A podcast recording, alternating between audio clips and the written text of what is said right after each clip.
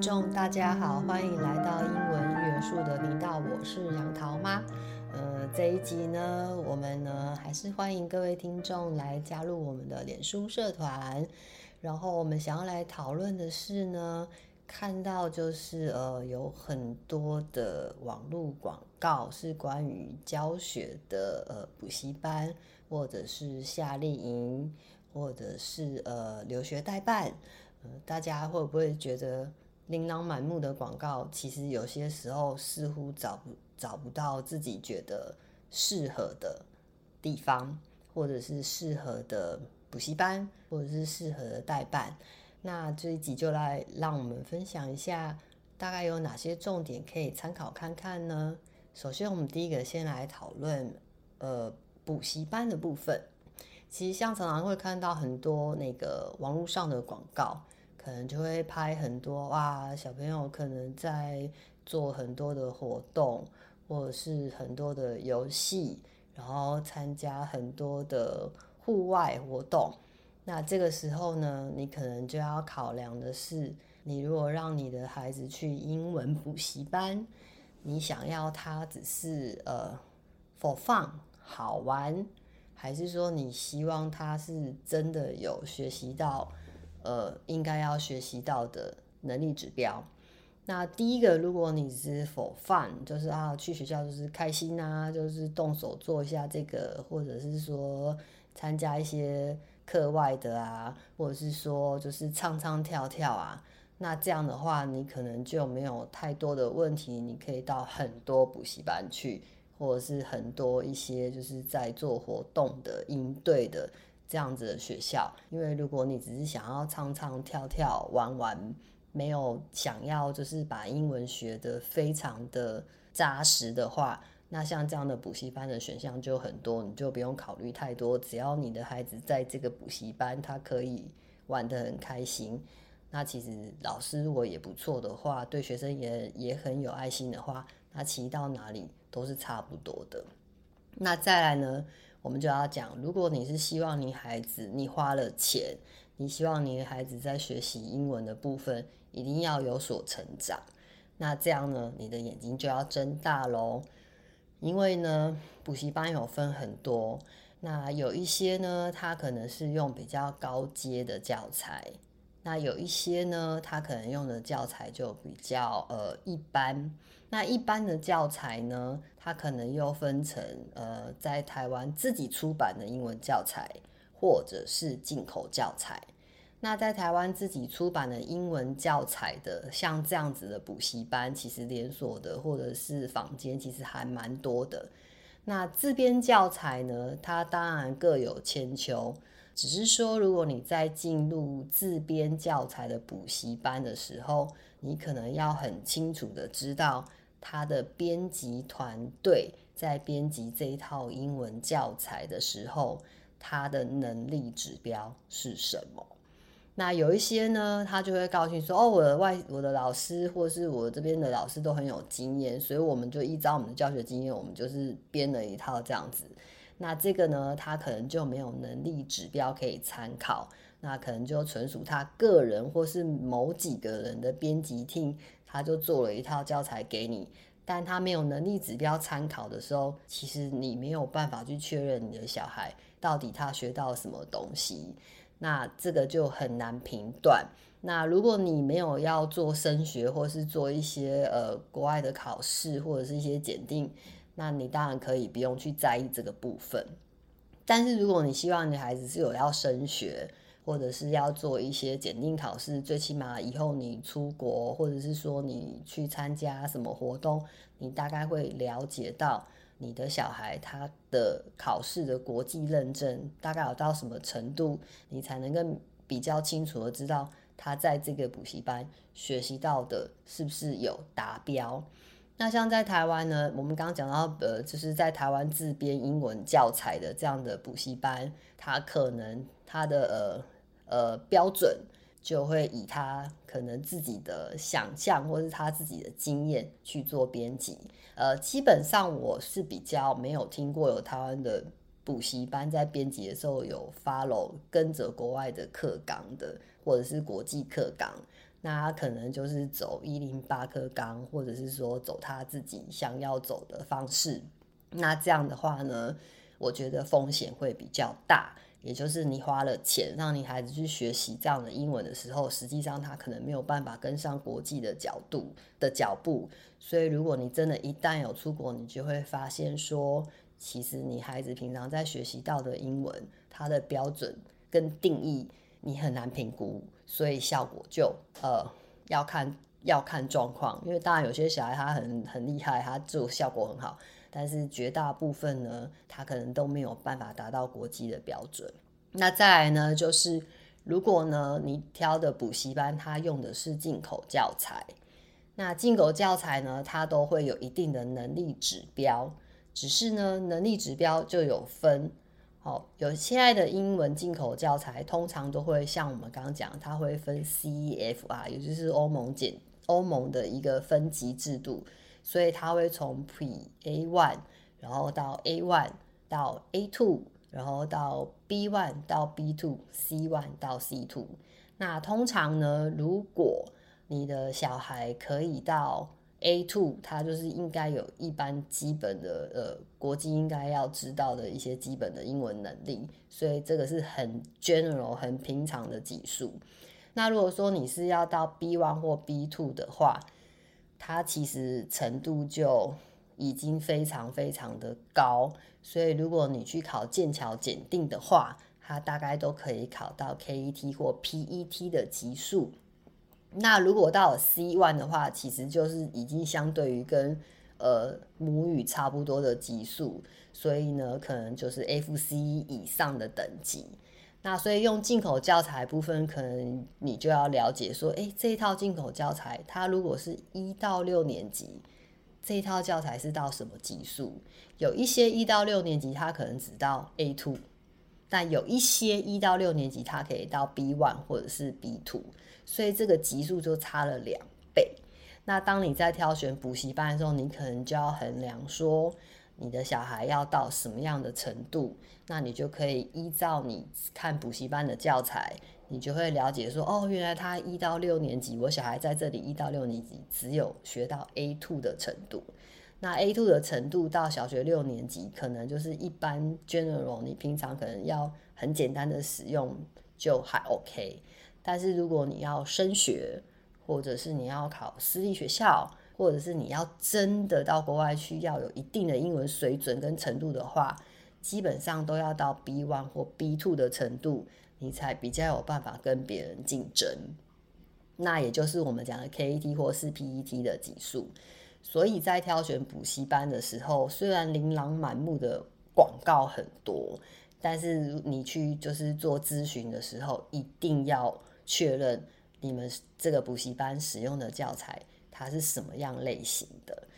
那还有一种是全美语，它可能就是美国当地在用的教材。那这样的教材如果可以发挥的很好的学校，那你的孩子可能也会有跟就是会有呃还不错的程度。但是用这样的教材的学校，如果它发挥得不是很好，那有可能你的小孩的程度在做检测的时候就会很明显的知道，可能教材用得很好。但实际上，孩子的程度并没有到那样的级数，到那样的层级。那你是不是有把钱花在刀口上？可能就是还是依照个人的认定。那杨桃妈当然是比较推荐 CEFR 的，我觉得它是比较明确的，就是你会很清楚的知道你孩子他到底学到了什么东西，然后他要去做剑桥检定，或是呃，就是剑桥检定版就是国际认证。所以你如果有去做到检定到 PET 或是 FCE 这个级数的话，基本上就表示你孩子的英文程度算很好了。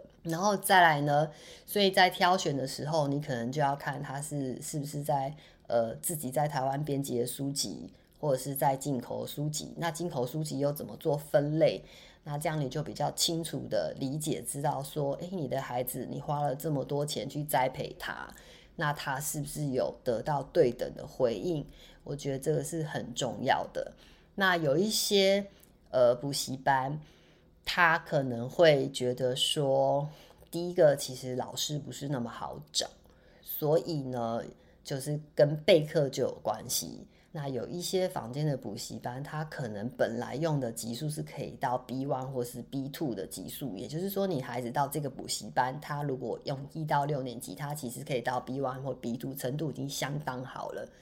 但是呢，有一些补习班他就会觉得说，他要教到 B one 或 B two 这个级数，其实他非常有压力，因为可能老师外师也不一定找得到，或者是说他要花很多的时间跟精力去教小孩，所以有一些补习班他会把教材换成比较简单的，也就是我们刚刚讲，可能 A one 到 A two 就学六年。那这个呢，就等于是说，把你孩子的英文程度就往下降了。那像这样子的补习班，你就要非常的呃注意，因为他其实如果教比较简单的，就是呃呃 How are you 啊，I'm fine, thank you 这种很简单的东西，其实他就是一带就过了，那就当然是比较轻松，也比较好处理的。可是如果到了 B one 或 B two 这个级数的话，这个补习班如果他没有一点功力，或者是这个外师如果没有一点功力的话，其实就很难做到。所以有一些补习班他会觉得说这样太难了，那他可能就会放弃，就会用比较简单的书。那你可能就要衡量说，你花了这些费用，那你孩子一到六年级其实实际上是默默的被降级，但其实你却不知道。好，那这个我觉得对孩子来说也是呃。比较就是浪费了学习的时间，因为他们的学习其实是在很精华的年段，在他们记忆很好，又刚好小朋友就是功课压力没有那么大，还没有进入国中之前，其实如果既然花了时间又花了钱，杨桃妈当然非常的推荐要去找这套教材是用到 B one 或是 B two，那你的孩子如果有考过 PET，那你就不用太烦恼他。在英文学习的阶段，所以这个是要非常注意的。那再来就是说呢，现在坊间有很多琳琅满目的夏令营，然后有一些是透过代办。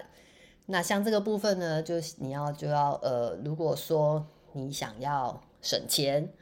好，那当然你也可以自己跟呃国外的呃 Summer Camp 的呃机构直接就是。在网络上其实就可以直接呃下单采购你想要去的周数跟日期，那这些呢就是都可以自己做安排，只是说它可以省去很就是等于是说你可以省去代办的费用，其实金额还蛮可观的。那这个部分呢，就是比较建议国高中的小朋友，他其实是可以自己从台湾坐飞机去，然后自己直接在网络上报名。那他们就会现场，就是会有人会帮你带你的小孩。那你小孩坐飞机去，他们都会帮你去接。那这些都会收费，只是说如果你没有透过代办的话，你可以选择很多你想要选择的呃 summer camp 的一些机构。那就是像杨桃妈之前有提过的，基本上我是建议这个机构是要让你的孩子可以住在学校里面的。所以你可以白天的时候去上英文课，或是德文、法文都可以，看你想要报什么什么语文。那再的话就是说，呃，下午的部分就是这个 summer camp，他会带你的孩子出去出去玩，或者是让你孩子自由活动。那就是我觉得这是一个很好的体验。那如果你是自己跟国外的 Summer Camp 报名，其实非常简单，就像我们在 PC 后买东西一样，你只要点选进去之后，他就会告诉你要怎么购买课程，然后要怎么对接，他都会有人跟你 email。我觉得其实像这样子的状况，可以省很多很多的钱，可以省到快一张飞机票费用，我觉得蛮划算的，而且其实也不会花太多时间。那如果你是透过代办，那代办他帮你办，但其实你孩子可能也是要自己坐飞机去的话，我觉得其实如果英文能力够好的话，是可以自己跟国外的 summer camp 报名，也比较不会踩雷。那代办帮你办，他可能就是帮你办完之后叫你自己坐飞机去。那这个我就觉得说，可能要看个人啊。如果你觉得请代办帮你办，也是可以。只是说，其实代班会帮很多台湾人办，或是推荐很多台湾小朋友的课程，所以你会发现，你到现场去的时候，其实你是跟很多台湾的小孩在同一个班级上 summer camp，那其实也就失去了你去参加的意义。那大家都开始讲中文，那干嘛要去呢？所以就是我觉得，如果英文能力够好，那自己的孩子又够独立的话，是可以直接上网自己报名的。因为像这样的 summer camp 在国外不全世界各地，他都可以上网报名。你只要就是报名付费了以后，他都会告诉你怎么去接送你的小孩。那当然，这个是比较建议，就是国高中的部分，就是可以自己。去参加这些夏令营，直接在网络上采购，就不需要透过代办。那如果说是可能就是国小阶段以下的，当然还是建议跟比较可靠的呃补习班，或者是说你认识的的团队去。那这样，你如果有认识团队的老师，或者是说在你孩子的补习班，可能有些像上次我们推荐的，就是时时丰盛的 Amy，她是有领队证，然后她自己又是补习班的呃负责人跟老师。那像这样子的团呢，你就可以透过他们，你可以比较放心，你就自己不用去，因为给比较就是呃你相信的人的话。你就不用那么担心。那如果是我的小孩现在是小学又小学阶段，我可能就会把我的孩子交给 Amy，请他帮我带去英国参加夏令营。那这笔费用我就觉得很值得，因为你最起码你可以很内心很踏实的知道说你的孩子会安全回来，因为他是一个非常负责任的人。那如果你是在外面透过代办的话，你就要很小心，很小心，非常小心。因为代班他可能有时候一去就是很多人，那基本上这些代班帮你把你的小孩从台湾带过去，其实他们都不认识你的小孩，也不知道你孩子的状况，可能一个人要负责十六个人，那他们都是不认识的。那你把你孩子交给这样子的代办的时候，你要承担的风险是非常大的。因为我们就有听过同行的，就是补习班老师可能告诉我们说，他是自己带，他是自己带带他的学生去参加可能呃某某某一个国外的夏令营，然后有骑马的营队啊，有有独木舟的啊，有很多营队。那里面就是有就是呃台湾的学生是透过台湾的某些代办带去的，那这中间就出了非常严重的事情。是关乎到孩子的生命安全的，因为他他们在带的时候可能不是那么熟悉你的孩子，所以就会影响。我觉得如果是我，我不会把我的孩子交给呃我不认识的人，在他小学的阶段，因为我觉得这个父母要承担的风险有些是你无法想象的，所以在小学阶段，我觉得还是父母要跟着去。好，如果你不是交给你非常非常相信的呃补习班主任或者是老师，你一定要非常的相信他，你才能把你的孩子交给他。否则，在国小阶阶段的孩子太小了，他们也没有办法照顾自身的安全。所以这个部分呢，我是觉得，如果你没有非常非常相信这个人，你就。嗯，要很考虑你是不是要把孩子交给他。如果是我，我是绝对不会把我的孩子交给一个我不信任的人。对，那所以如果是小学阶段的话，就变成要透过代办或是什么，可能还是自己要跟着去，因为这样我觉得还是比较安全一点。那再的话就是说，我们刚好提到，如果说。你要去出国游学或者是留学，其实透过代办也是一笔很可观的费用。那其实自己申请学校的话，可以帮你省非常多的钱，可能是几十万。那我就觉得说，其实如果自己多做一点功课的话，自己申请学校，其实有时候可能会省省到五十万都有可能哦。